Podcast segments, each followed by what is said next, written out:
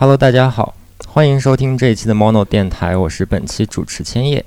如果你一直在关注我们的节目的话，应该会发现我是一个第一次出现的 NPC。那么初次见面也请多关照。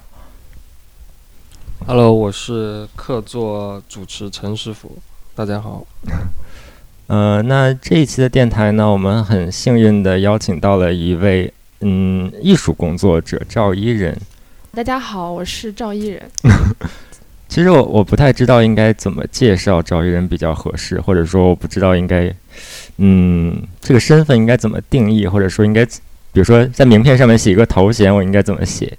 对，因为我觉得赵一人的身份好像特别复杂，好像在做，同时在做好几件事，而且每件事情都特别有趣。那要不就先说说你现在本职是在做什么？嗯 呃，那个天野说的很对，就我自己也很难接受我自己，而且我也没有一张名片。就是现阶段，我觉得我比较定义自己是一个地方行动者和呃廉洁的人。然后我近期比较关心城市和社区议题，还有关于嗯、个人生活方式的变革和转变，比较嗯、就是超越消费主义的那种生活方式。大概是我关心这些。然后我的社会身份近期有这几个，一个是就是嗯自己组织的那个志愿团体定海交互注社的嗯一员，嗯然后我们自己叫驻地联络人，因为我住在那里。然后我还是就是中国零废弃联盟秘书处的一个成员，主要负责成员发展和那个行动者网络建设。然后就这是一个 NGO 嘛。然后另外我每周日在上海教钢琴，所以我也是个钢琴老师。就是说，其实是嗯，先有了自己想做的事情，然后再去看加入哪个团体会更加能够接近这个目标。嗯，这句话可以用来概就静态性的呈现我现在的状况，但其实过程性的发展分析不是这样子的。我觉得十分深奥，你的话。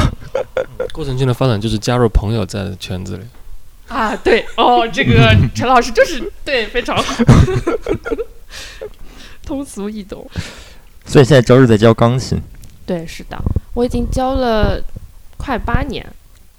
呃，我从二十十九岁开嗯始，就是大二的时候，嗯嗯，我每周日就一直教钢琴。在我的琴行里面，特别好的一点就是，他们不会觉得哦，我要向其他琴行看齐，人家涨了我就要涨，就是他们是非常有道德操守的，就是觉得嗯，其实钱大概一定量就够了，嗯。一定量够了以后，你不会什么超，就是非常超越一般社会水平的高的话，你就有一种其他可以做的事情，比如说你去，嗯，跟家长更以一个个体而不是服务于他，就独立性的姿态去跟他协商和沟通，然后，嗯，而不是你完全低于别人的，就是我我觉得在这其中，就是人跟钱的关系是呃一直不断在变化。我一开始可能很多时候是觉得我我是服务者，我应该为你好，什么呃就是听你的，或者是这样子的。但我嗯现在绝对不是这样子的。所以现在做做这份工作还蛮开心的。哎，对的，但是我说的钱其实非常的少，就是，嗯、我的朋友，比如说一个月可以买一个嗯 LV 嗯嗯。啊，然后，但是我就是吃吃饭的钱，就是就是这种水平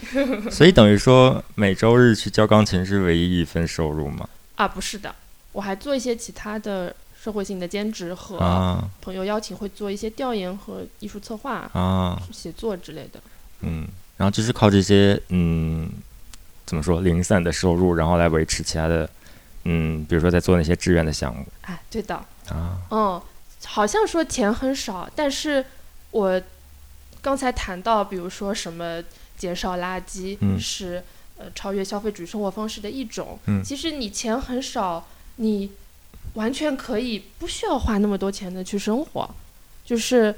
嗯，比如说我住在定海桥互助社，它是一嗯个十九世纪末期就形成的。嗯很老的这种工人社区，然后大家想象的都是那种大叔大妈在买菜，然后那个马路菜场，然后当然是北京、上海现在都在拆除呃这种违章建筑嗯和、嗯嗯呃无证经营的这种门面，嗯但它它还现在还是维持这样的一个状况，虽然中间有一些变化，就是你可以在那里很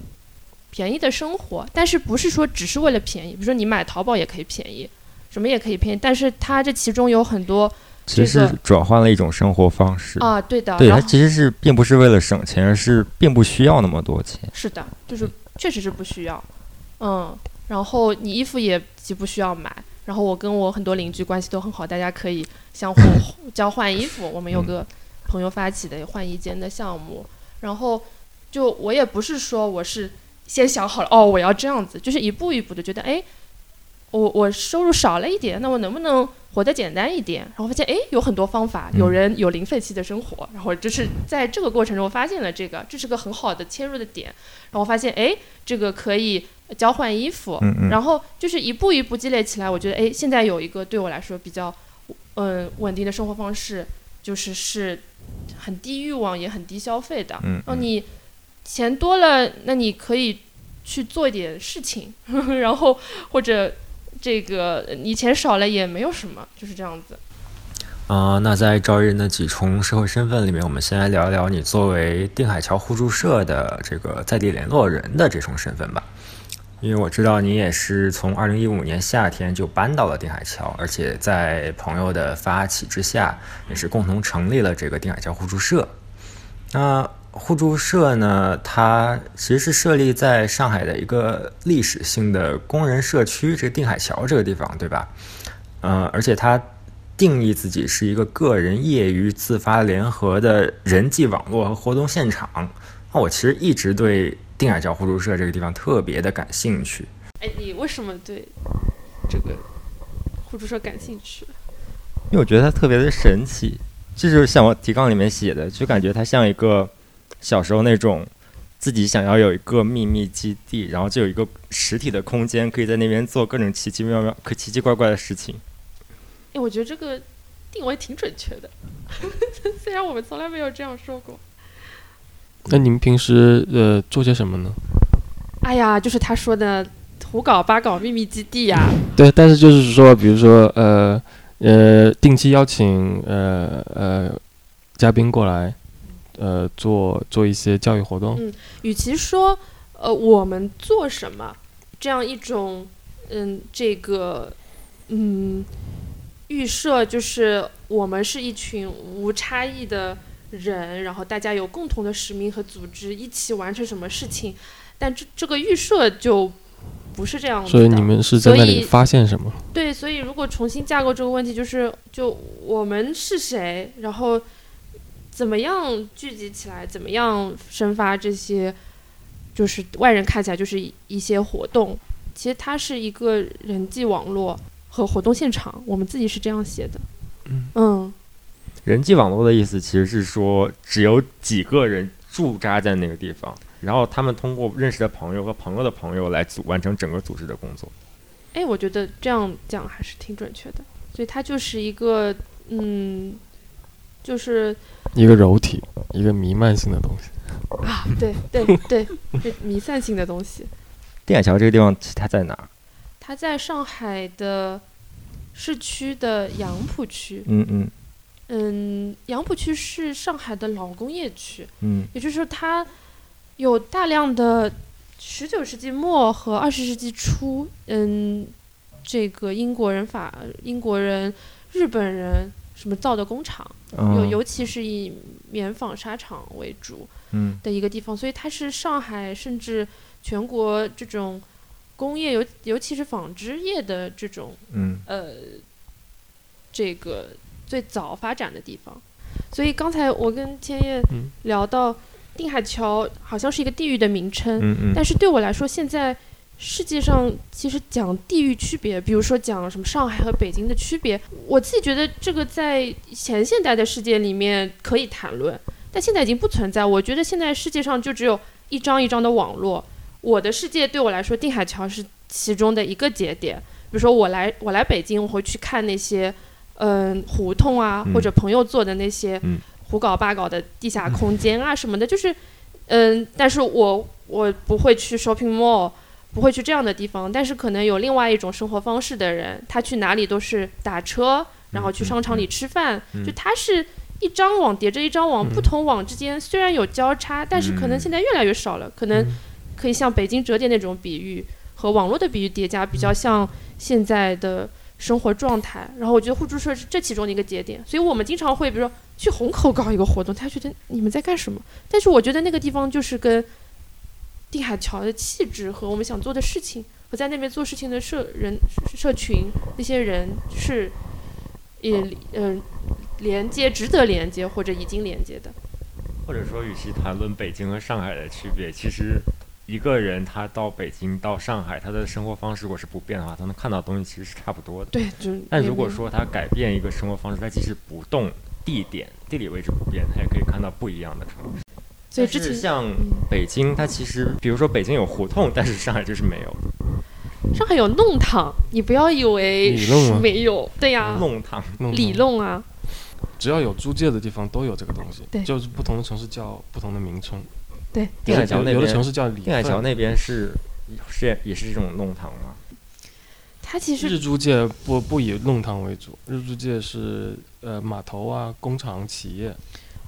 它是公共租界，虹口是日租界，但呃，我定海桥是属于上海公共租界的底端。啊公共租界是一个呃过程性的概念，就是它一嗯开始是什么美租界，后来什么跟嗯英租界合嗯并，嗯然后不拉不拉，然后先到哪里，然后再延伸，最后。这个十九世纪末就确定在一直到定海桥，定海桥是底端，就最、嗯最边上的、边缘，最边上的那个。你在外面就是上海县县的部分。嗯，对，就杨浦区的农村啊和其他的郊县，宝山、浦东。嗯嗯嗯这样的好好的好的租界那个里里弄那个建筑是石头的，就是混凝土的，然后普通的租界就是就是越到边上那个、嗯那个那个里弄里面就是立面是石头，里面是木结构的，有建筑质量就会变差。对对就是其实到处都有这样的地方，比如说你去随便举去哪里，很多其他的欧洲或者是亚洲的地方都有什么所谓的贫民窟或者棚户嗯嗯区，就是哎特别好玩儿，反正在里边就是跟定海桥也特别像。很多人会觉得定海桥是城中村，我觉得广州城中村是有点跟胡同或者是上海的弄堂的这种人际关系很紧密的，是有很多公共空间的这种嗯呃空间很像的地方，但嗯、所以大家都对于这个有不同的名称，但其实本质相通的是那种人与人的关系，然后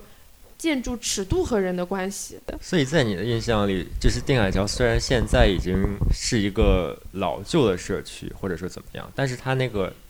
比如说比较旧的建筑，或者说比较开开放空间比较多的一个地方，它其实是有不同的人际关系。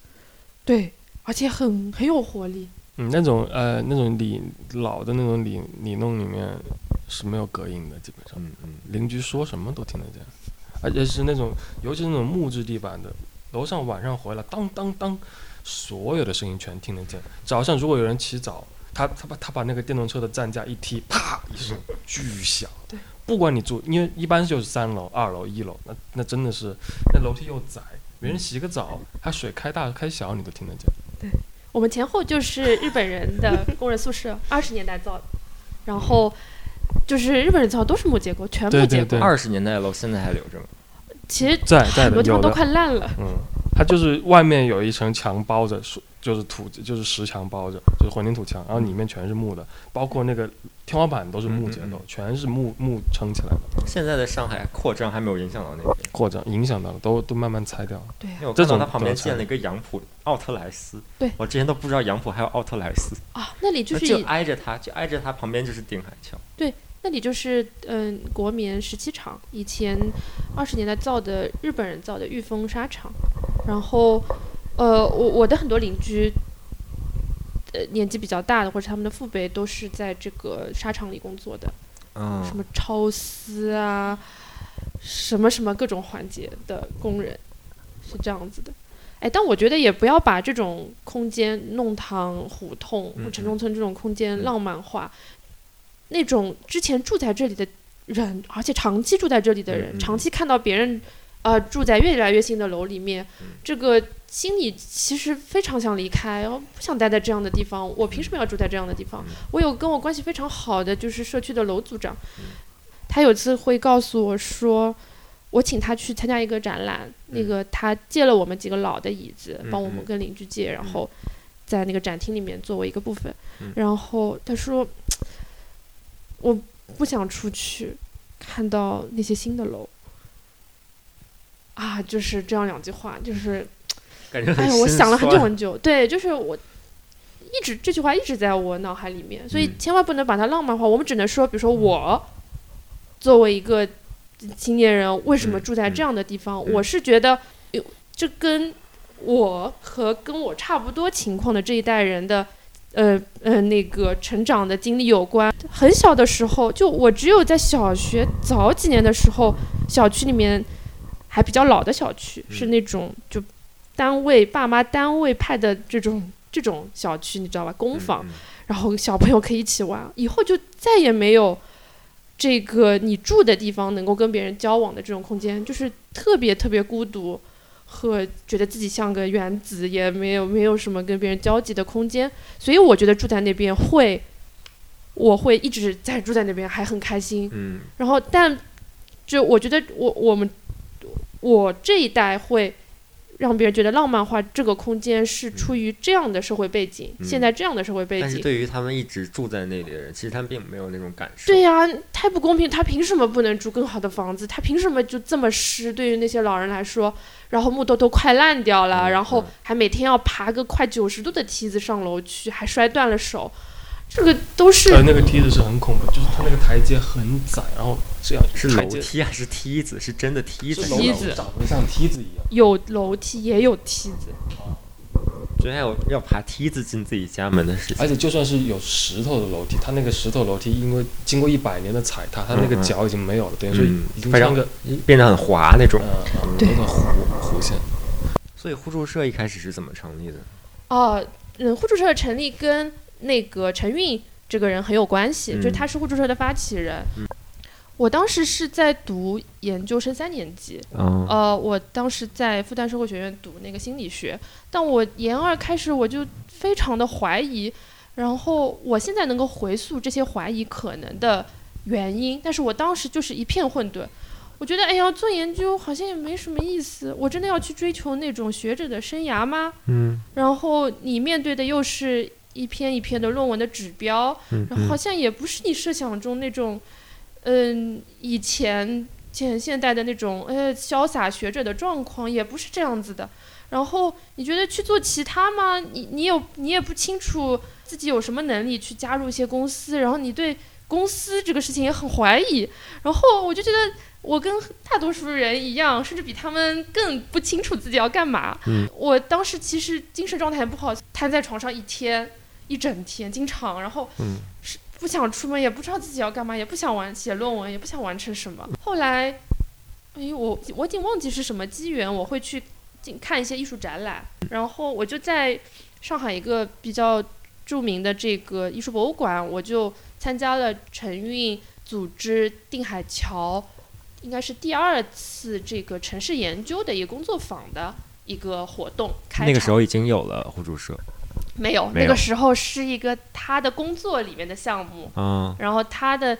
嗯，他的工作里面就是每年十几天，会有一个中国和印度的建筑系的学生一起调研上海的一个地方，之前调研哪里我也忘了，然后后来就是有两年，经过一个老师的推荐，就要不你们去看看互。这个定海桥这个地方吧，这个跟上海很多外国人会来看的里弄的这个，反正很多人都看嘛，就先不要去看那些了，感觉好像都有点泛滥了，我不知道，就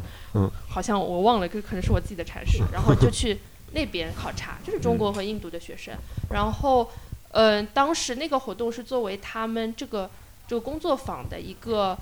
开开幕也不是开启的这样的一个演讲，然后我当时听了，我觉得哎呀，好有趣。我不是觉得定海桥这个地方有趣，这当然也有。我当时觉得陈韵这个人特别有趣，就是他又不是学者，但是他讲的东西又是觉得哎，我是我在学习或者我很想去研究的东西。然后，但是他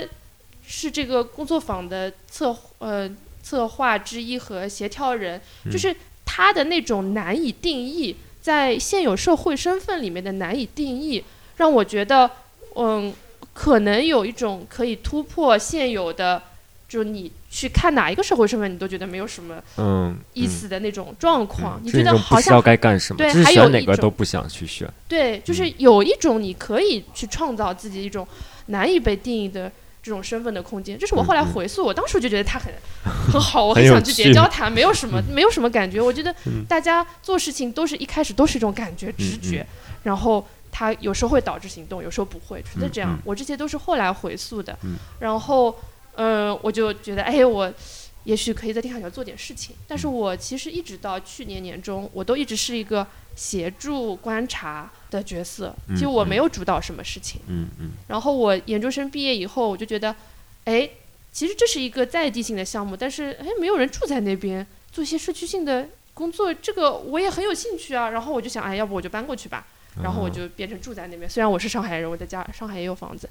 那个我就成为了这样一个角色。我也只是在协助他们策划一些项目的呃执行啊、联络啊。然后当然我自己会通过我日常生活衣食住行什么的去嗯结交一些当地社区的人，然后或者策划一些小小的。事件或者活动去跟他们进行一些互动。我之前其实只是这样的角色，能不能讲一两件你就是特别感动你的事情，具体的事情，就是在互助社里发生的？嗯，都是关于人与人之间很很具体的那种遭遇。对嗯嗯想听。嗯嗯，我记得是嗯两个其实比我还小的，其实艺术背景出身的，嗯，就是在我们这边所谓的驻地嘛，就有点像艺术家驻地那种项目的驻地的人，他们策划了一次那个叫做跳水台的一个这个所谓的艺术教育的项目，但其实就是呃，我跟他们一起去走访一些，我觉得，诶，嗯、跟我们有一点联系，但其实好像也没有什么机会深入交往的那种呃人。另外还就是公开招募一些对这个事情有兴趣的人一起来，他们会是有一些案例让大家读一些这个，比如说行为的艺术啊，然后摄影啊，这些是方法。那处理的都是比如说跟自己有关系的话题，然后读完以后相互讨论，然后再以相互刺激的这种方法去试图自己去做一个什么这样的事情。其中有一个，其实我跟他一直有交流的一个斜对门的邻居，呃，我就觉得他非常的好，也很有想法。但我在我们已经策划一期项目里面，就我没有觉得他好像合适加入的部分。然后这个活动，我就跟这两个艺术背景的呃朋友一起邀请他参加进来。他看完以后，他并不是说自己要去做什么，而是他说，其实我一直在拍一些东西，就是拿这个手机，也不是很好的手机，这个也有些也不是说什么构图很好，不是的，他就一直在拍一些，比如他母亲的一些他的工友或者劳动者的那种背影。这个他觉得我自己之前是个神经病，我觉得也没有什么人跟我交流这个事情，我我拍这个干什么？他说哦，原来还有艺术这个东西，原来还有艺术圈，还有这么多人关心个人性的表达的这种东西，就是他在其中有有这样的表达，然后我们就。我就一直在跟他讨论，他经常会给我看的照片，然后我做一些评论，然后我们也给他找一些机会，比如说有经常有艺术家朋友来嘛，比如说做摄影的朋友来，我就，呃，叫他过来，然后跟他们聊一聊。你知道最触动我的是，其中有一个上海其实很呃老牌的，然后很有名的一个摄影艺术家，然后他平时我跟他讨论的时候，嗯，他觉得我社会学背景出身嘛，可能就是我们会讨论他的作品的这个社会面向呀。比如消费主义呀、就是它呈现的一些东西。然后，嗯，我我自己其实，在跟他讨论这个的时候，我自己其实有点困难，因为我觉得他的作品很有力，但谈论他其实不是很有意义，或者我也很难表达。但是他在跟这个邻居讨论的时候，呃，我特别受触动，就是他能够用一些很平实的语言再去表达他。怎么处理艺术和工作和生活的关系？因为这个老牌艺术家也一直是在一个这个工厂里面做工作的，然后他也不是说是个全职的艺术家，他就在用很就是很非常普通人都能理解的话在谈论这些。然后这个邻居就是在谈啊，他这个拍摄的呃情况，然后这个，因为他是做那个美容按摩师的，他进入这个不同呃这个经济和社会状况的这个家庭的一些东西，就是其实，在以前我跟他交流场域里面很难表达，就是我觉得这样的一种凑起来的这样的一种嗯组合，就是让对方都有不一样的那种，我不能说是成长，但是是一种。在他原有的那个空间里面，可能很难表达的那种东西，嗯，然后就创造他他自己无法创造的连接场域。对对对对，是的，是的，是的，就这是我印象非常深刻。我当时录下了这个他们的对话，然后我也进行了整理，我我也一直在找机会能够处理这些材料。可能有些艺术家就是就是有文化艺术家，他能够他就是跟那个。那个你的邻居可能拍的东西都差不多，但是他能够用语言把它说出来，哪怕是最简单的语言。对，所以我跟我刚才说的一句话其实是一个意思，就是大家都有表达，想表达，能表达，但是有些人有这个机会，有些人没有。你可能只是有些人有些幸运，有些人没有。还有，你把这个当把这个表达职业化之后，你知道，就是说，所有人其实都有感情，都有体会。那只不过就是职业的人，他他在体会日常生活的细节的时候，他知道自己在体会，并且知道如何把这个体会很有效的做出来。但也不能贬低这一点，这点是很厉害的。对，这点是很厉害的。对，但第一步还前前一步也是很重要。我觉得大家都是能，都是都应该有这个。机会去做这个事情。嗯嗯嗯，那我们再来说说，嗯，电海桥互助社做过的这个上双五十一人的项目吧。这个项目应该是互助社做过的最大的一个项目之一吧。嗯，而且它也是一六年，呃，在 PSA 上海当代艺术博物馆举办呃呃上海双年展的一个部分。它整个持续了好几个月，而且。他是找到了五十一个各具非常有意思的身份的人，对吧？而且每个人给他举办了一个活动。我看到有什么，嗯，像临终关怀的工作者啊，还有创作面包的人啊，还有什么掰手腕的人啊，还有快递站的站长，还有地方志的撰写者，保存叫卖声的人。我觉得这都非常的有意思。那赵一人可以从你的角度来聊聊。这个项目的初衷或者说规划吗？就是我们有嗯有一些有兴趣的人，然后也没有什么认定，反正有兴趣就一起来讨论。就我们想做这样，在上海找五十一个，我们也不知道怎么样的人。但是呃，在找的过程中，大家通过讨论会达成一些呃共识和继续找的一些发展方向，或者怎么样推动这些人跟我们一起一起工作。然后，嗯，最早的名单是我跟陈云一起在办公室里面在列一些人，然后当时我觉得，哎，这个人可以，那个人可以。然后我其实一直想找一些机会跟我很有兴趣的一些人共同工作。为什么一要找五十一个人？五十一这个数字？呃，没有什么意义，所以我觉得这段可以不用讲。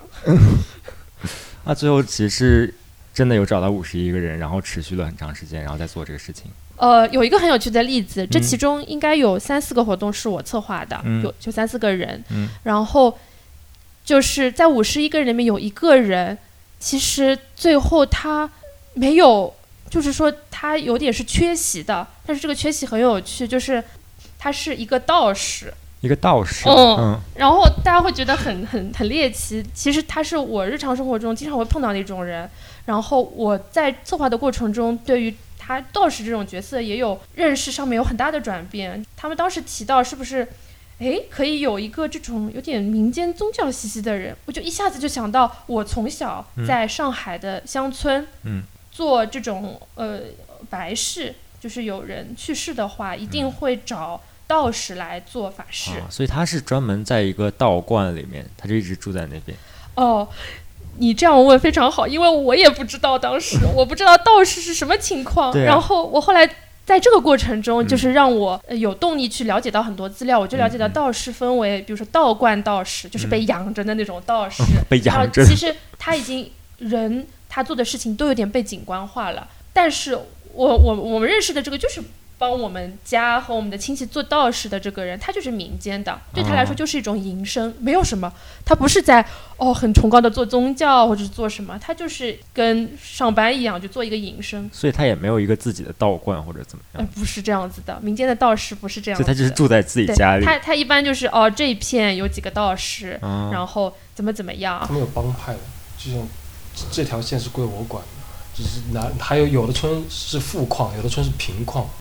哎，对，陈老师这个就很有经验。那个去看看莫言的小说就知道了。他就我在这其中就是让我对于我所成长的这个上海的郊区叫做川沙，嗯就是有认识上有很大的长进。就是我在这个被卷入的过程中，我自己对于我自己跟我所生长的地方的关系有有有更多的了解和就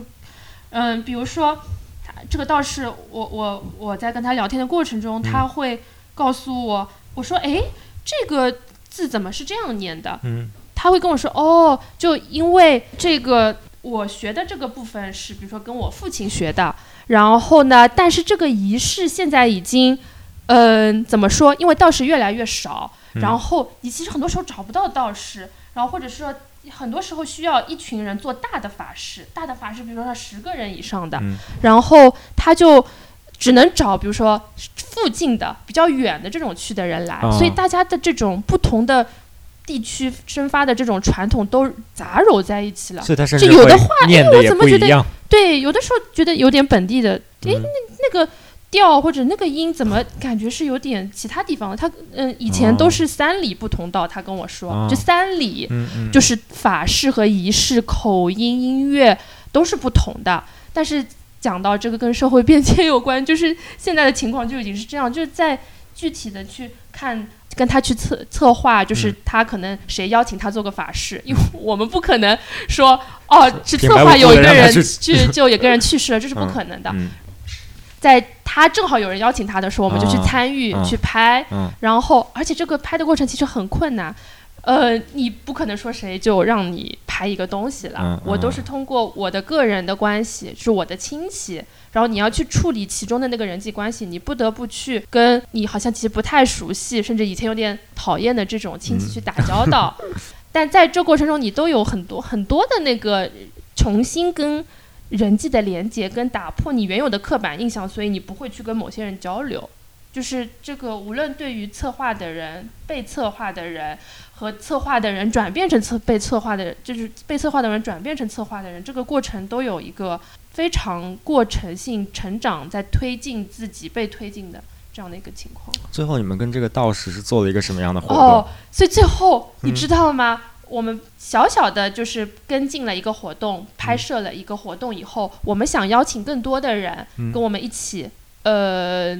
不好意思，我说错了，是我们想直播一场大型的法法事事啊，但是后面半年，在这个上海双年展展期里面，嗯。我再也没有这样的事情了。就是，也就是这个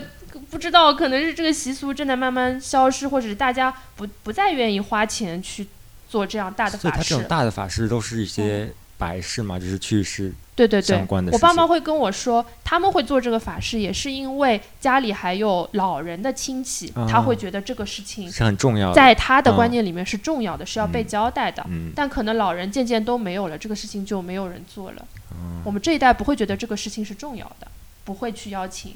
道士来做法事。嗯，嗯，所以他对我来说道士可能也，会越来越少。对对对对对，所以对这个道士来说也很有趣。我后来发现他是我的一个亲戚，但是我从来不认识他。你这个亲戚是一个道士，感觉哦很奇妙。然后他就住在我的母亲的老家的隔壁栋房子，而且我让我母亲一开始帮我介绍这个人的时候，嗯他说这有什么好介绍的啦，这种事情你不要去搞。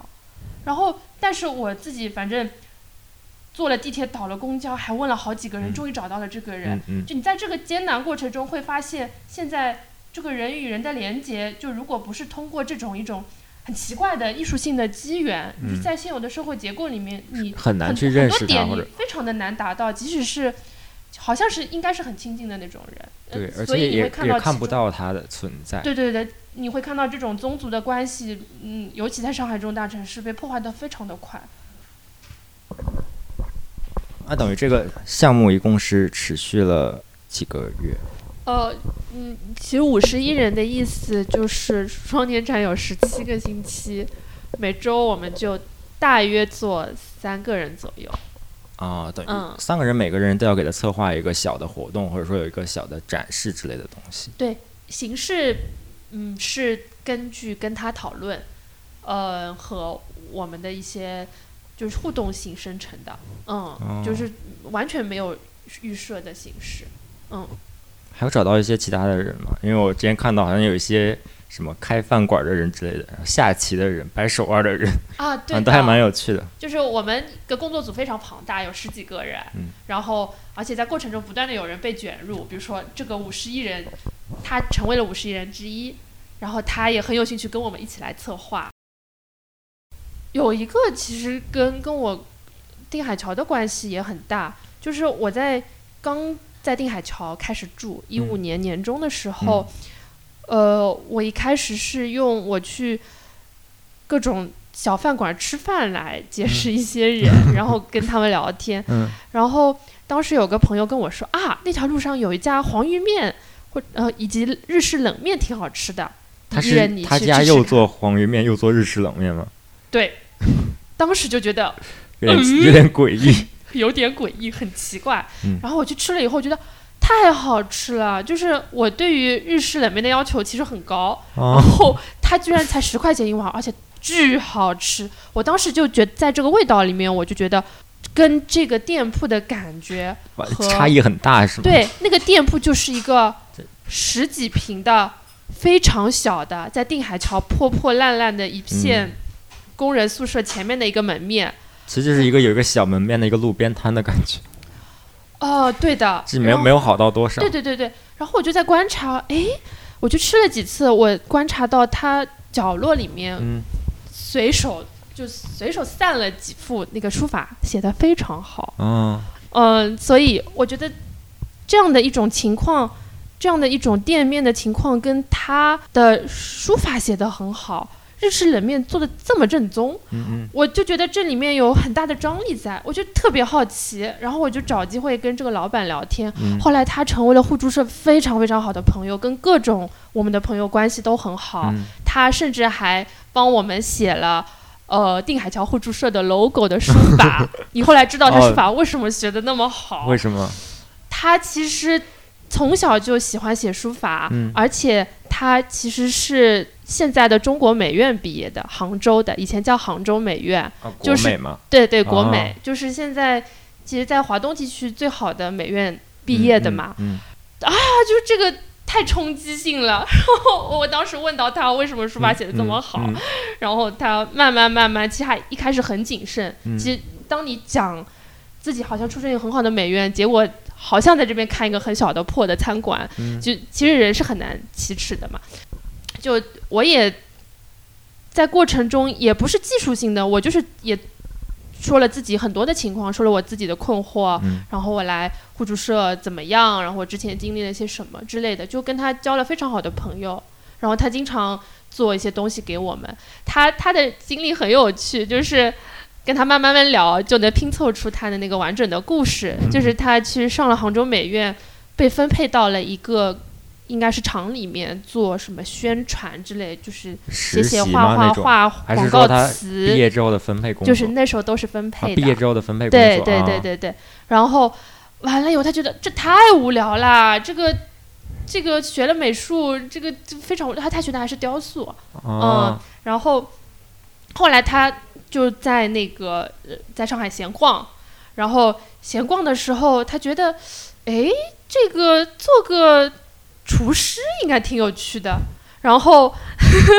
当然家里有些关系，然后就他就在呃锦江饭店，这是上海哦非常老牌的一个饭店，就是跟着做学徒。突然改行，哦，然后他就说：“哎呦，还好我是学雕塑的，那些什么做菜的那些雕花，对我来说简直太容易了。这这个跟雕塑比，简直就是这种完用雕用雕塑的手法去切萝卜。哦，对的，我觉得他完全是一种以艺术的方法在在 当烹饪的一个人。啊然后他也是特别率性的一个人。后来其实，嗯，做到非常高的职位，在饭店，完了以后他就觉得，哎呀，我自己想要做点事业，然后就出嗯来开饭店的，哦可能是中间失败了，然啊后他就自己在那边就做，从一个很小的定海桥的店面开始做，嗯，嗯，但是是做非常好吃的黄鱼面和冷面。但就因为他人太率性了，就是真的很便宜。但是这个便宜跟周围一些其他的店不一样，那些店可能他会权衡投入成投入产出这个呃用料，他要控制它的质量和价格。嗯那他其实就是特别有一别种自己做的开对心就好了不在现有就可以经济逻。辑里面的人，就不在这种逻辑里面的人。嗯嗯，他以很艺术的态度在生活，然后我们就让他做了那个五十一人的开幕式。啊，五十一人的开幕就是大家订互助社嗯，给大家做黄鱼面，其实最后卖了一天的黄鱼面。对是的，嗯，那接下来我们转换一下话题，来说一说赵一人参与的一个艺术项目，叫做“写母亲工作组”，对吧？那其实写母亲工作组呢，最近在北京的泰康空间在做一个展览，我们这里也要先打一个广告。嗯，写母亲呢，现在在北京的泰康空间在参与一个以性别为主题的艺术展览，叫“智性造别”。展期是从三月二十二日到五月十九日，也特别欢迎感兴趣的朋友们，嗯、到泰康空间现场去看一看。那我们就先来说一说，呃，赵一人，你现在在写母亲工作组那边在做什么工作吧？你先说说你在写母亲那边在做什么吧。嗯，写母亲，嗯、是怎么说？嗯，他的发起人其实不是我，是那个嗯艺术家黄静远，嗯他是七九年出生的一个艺术家，然后，嗯，他会把这个。嗯，项目定义为一种社会卷入性的艺术实践。我觉得我是那个被卷入的人，他是从什么时候开始的呢？啊、很早哎，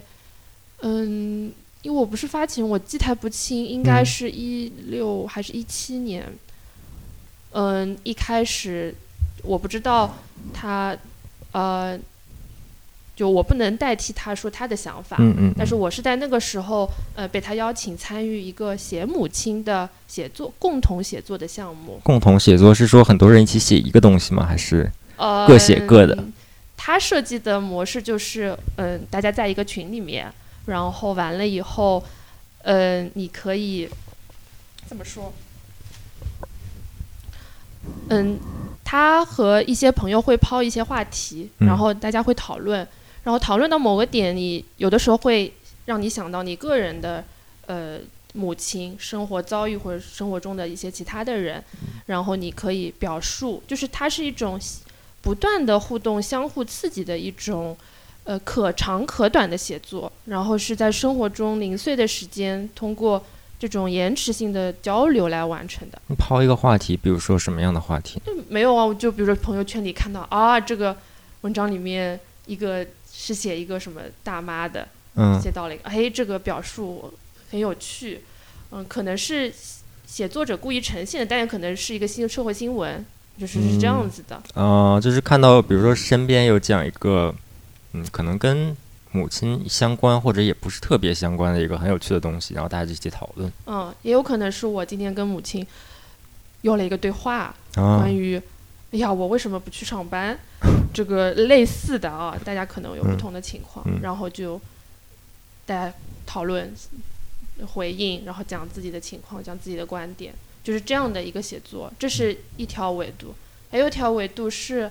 呃，我协助静远设计的，就是有一个现在技术很发达嘛，有那种协同的文档，其实有嗯点像谷歌嗯在线文档的国内版、嗯啊，然后就你写你写的同时，别人也可以看到，啊然后这个你看了以后，哎，你你也有长段的想写的内容，就可以写在那里，交流性的内容可以在群里面完成其实我觉得你一开始说的那种很像笔友，啊。就是嗯，可能现在就比较少有那种我很写很长一篇文章，然后对方用很长一篇文章来回应我的这种情况。对，是的，现在交流虽然很方便，但是很难很深入吧？嗯很，深入，我不知道你们在生活中怎么样，我还是觉得面对面会非常的深入。所以一开始为什么会想到母亲这个主题呢？啊，这不是我设计的。嗯，当时黄靖远有一句话我印象很深刻：嗯，母亲是一个连全国美展都津津乐道的话题。全国美展是，哦哦，可能 就是艺术界的人看到会嗯觉得很有趣，就是一种老派的以以绘画为中心的这种写作。嗯我自己觉得它就像一个人人都可以谈的话题，嗯，所以它的延展性可以很丰富。但是其实连美展都会去谈的事儿，嗯连全国美展都会去热衷于谈的事儿，就等于说是人人都能谈。对，对陈老师这个意思说的好。但是人人都能谈，并不意味着大家会很愿意谈这个问题。还有一个问题就是，人人都是有母亲的，不管你是什么人，不管你是一个虫也好，一个一个垃圾也好，你都是由母亲生出来。对，但是人人都可以谈，但是你很少看到说谁会愿意把自己的母亲，或者是自己和母亲的关系的真实的关系去写成文章给别人看。嗯，倩倩说的非常好，就是对于很多人来说，的确非常的困难。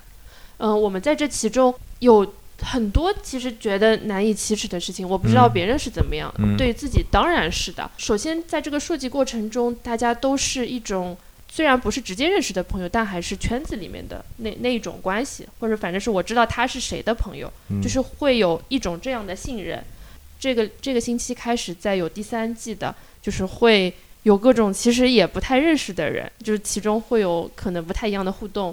嗯，我们会发现跟我们熟悉的人可能自我暴露就更多，嗯，然后但不知道后面会怎么样，写母亲难还是触摸父亲难？啊，都挺难的。都很困难，我是啊觉得。就是就嗯就就是这种很简单的事，反而特别难，直直接触及到你的主题了。对，它跟性别也特别有关系，就是母亲这个身上承载的这个社会性别身份特别复杂。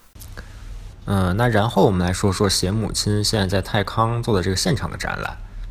在第二季和第三季写母亲之间，我们在泰康就是做这个展展览，嗯就它嗯是一个跟写作项目平行的，嗯、在这个项目的设计里面，就是它是一种现场性的，基于一个具体的空间的工作。那我去看了这个展览，它其实是在一个展厅里面分成五个部分。呃，一个就是招一人，你把你的钢琴培训的经验攒成了十六个问题，然后来陈列在那里。然后另外一个是另外一位艺术家，他在重庆拍摄这个中老年人的社交场所，是个沙舞厅。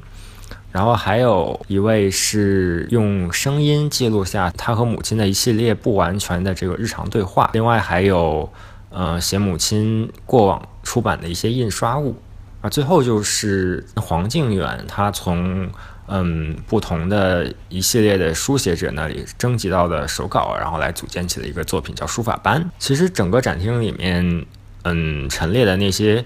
嗯，应该说奇奇怪怪的书法作品给我留下印象还蛮深刻的。对，这是靖远设计的。对他是在教书法吗？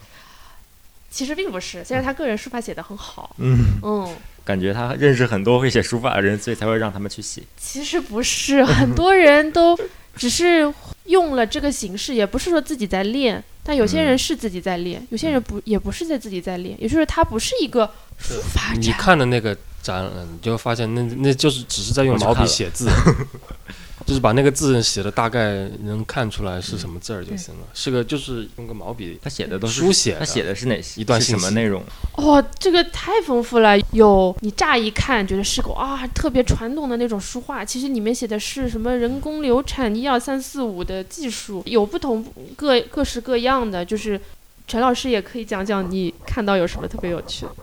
嗯，就是小朋友写的小写的日记，挺好玩的。然后他们在自己画的、自己打好格子的纸片上写自己与妈妈的一个小故事，嗯很简单的小故事，就今天吃了什么这样的事情，然后有一点小误会，然后最后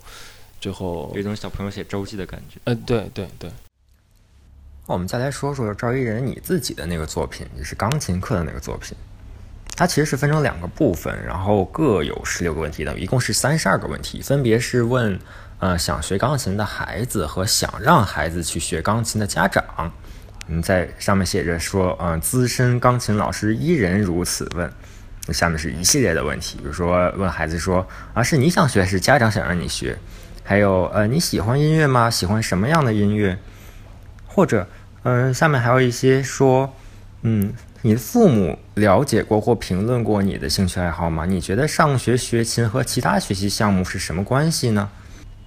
然后对于家长来说，其实有一些相对应的问题，比如像，呃，孩子了解或评论过你的兴趣爱好吗？啊，你你就是说家长，你又觉得上学学琴和其他的孩子其他的学习项目是什么样的关系？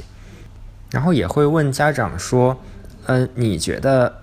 孩子对学琴有什么期待吗？关于学琴，你们家庭内部有什么不同的意见吗？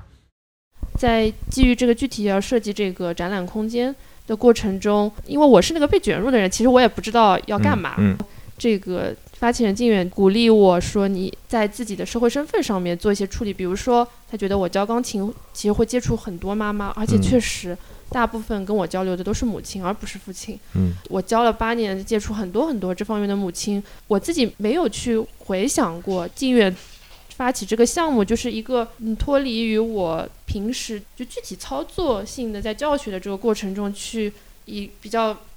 宏观或者更高的视角去回看我这个里面的过程，然后我就觉得啊、我其中有一个母亲，其实我觉得她特别有意思，然后我也能从她的朋友圈里看到她生活的快乐和挣扎。然后我特别想跟他结交，但是你知道，在教学关系里面，其实我自己比较收敛，就是不嗯。会去过多介入嗯。呃，人家的家庭或者去了解和八卦，就感觉很奇怪，如果一个嗯孩子的老师，然后想要比如说孩子的钢琴老师，然后想要跟妈妈交朋友，感觉是一个很奇怪的事情。对我自己是没有办法跨出那一步，所以我至今跟他们保持虽然非常友善，嗯。但是嗯我觉得不是那种亲密朋友的那种关系。但是这个妈妈正好。在我跟静远策划这个项目的过程嗯中，她跟我聊，觉得哎呀，她儿子其实也有点学不下去了，嗯，然后我就把这整个过程都仔细的去想，而不是很快的作为一个这个教学事件的去处理。我就跟他进行了大量的对话，然后后来过了一段时间，呃，我会告诉他，哦，我最近想参与这个展览，然后我想邀请你，嗯然后我觉得我跟你谈论你的儿子。嗯，不学钢琴这个过程中，我们讨论到了很多事情，讨论到了现在社会性的教学，呃，不是，就是怎么说，就是学校教育的变化，跟他就是作为八零后，跟我作为九零后所当时这个小学、中学教育面对的不同的社会状况，然后的比较，然后到他个人的工作和生活跟教育孩子的关系，就是议题非常的丰富。然后我说，我们可以持续性的这样交流，然后来嗯看我们能生成什么。然后最后，在我们跟静远讨论下面，就挑选了一些特别有意思的对话。这是静远作为一个艺术家或者策划人、嗯特别厉害的地方，就他设计了那个书法展的部分。嗯这个母亲她正好自己练书法，啊，写成了一个非常不传统的一种书法的形式。所以等于说，就是你和那位母亲聊的结果，最后是呈现在了书法的那个部分里对，非常精炼的呈现，就是一两幅这个看上去像字画一样的啊，部分。不只是他，然后静远也觉得我积累那么多内容，嗯就是我觉得他是个特别好的一种策展人，不是说哦艺术家的东西一二三四五就摆在那儿了，然后他试图去把我的思考和经验推进一步，他觉得我可以做一个在这个制造性别看上去有点。还是有点理论化的这个嗯背景嗯下面，有一个特别能够让公众进来，诶，我我能理解这个东西，然后我就可以继续的深挖看下去。然后我就做了一个，你孩子想学钢琴吗？然后一个资深钢琴老师给你十几个问题，那个问题，对，嗯，问题列对表，当场有很多人就是看到这个还跟我交流，嗯然后特别有趣，因为这个我觉得很可以进入。但是我我和我和金源讨论，我们在设计的时候，它其实是非常。虽然它的形式上让人觉得很可以进入，但它其实是有点推开你，因为他问你的都是隐含着那些质疑的质疑性的问题，比如说你确实有时间陪你孩子吗？然后你觉得你孩子平时有什么兴趣？然后你嗯你觉得你个人处理好了工作生活的关系啊什么之类的，其实有一点点这方面的，让你们就先推开你，让你先悬置这个话题，悬置这个想要让孩子学的这个话题，去想你自己的状态和你孩子的状态，就是是这样子的一个设计。如果钢琴老师过分介入学生生活的话，就会得戛纳了。你还记得那个二零零一年的《The Piano Teacher》吗？二零零一年有一部神片叫《The Piano Teacher》，一个女老师，一个女钢琴老师，她过分的，她怎么说呢？她就是，你如果没看过，可以回去看一下，神了那个。所以其实我我是非常谨慎的，只有这个学生是其实的确是自己要离开了，然后嗯，但我想回溯这个我跟这个我家长和学生的交往，那那是合适的。这个但是可能绝大多数绝大多数的钢琴老师他并不会关心这些事情，就是并不是说他对这些事情不感兴趣，而是说他并不会想要管这些闲事，因为这并不是他的工作，他的工作就是教课赚钱。嗯，我觉得大家很容易会觉得是这个人怎么怎么样，我我会觉得是，我可能唯一的不一样就是我有一些艺术家朋友，他们给我一种超越于我社会工作空间的一种表达性的空间，我觉得也区别也就是这样子。然后如果他们有一些表达性的空间，比如说我们设想的一个非常有名的例子，一个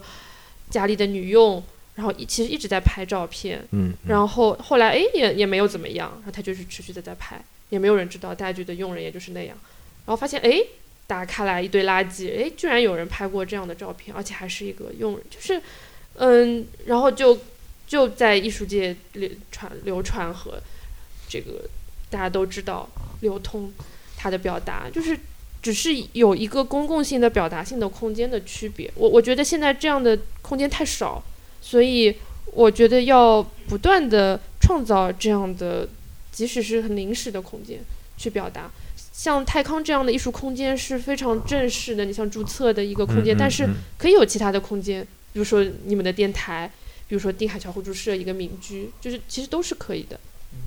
那今天时间也差不多了，就先聊到这儿吧。那也感谢赵一人的分享。嗯，然后感兴趣的朋友不要忘了到北京的泰康空间去看一看《知性造别》这个展览。对，然后展期一直是到五月十九日，每周一闭馆。那我们下期再见，再见，再见。再见。再 再再见。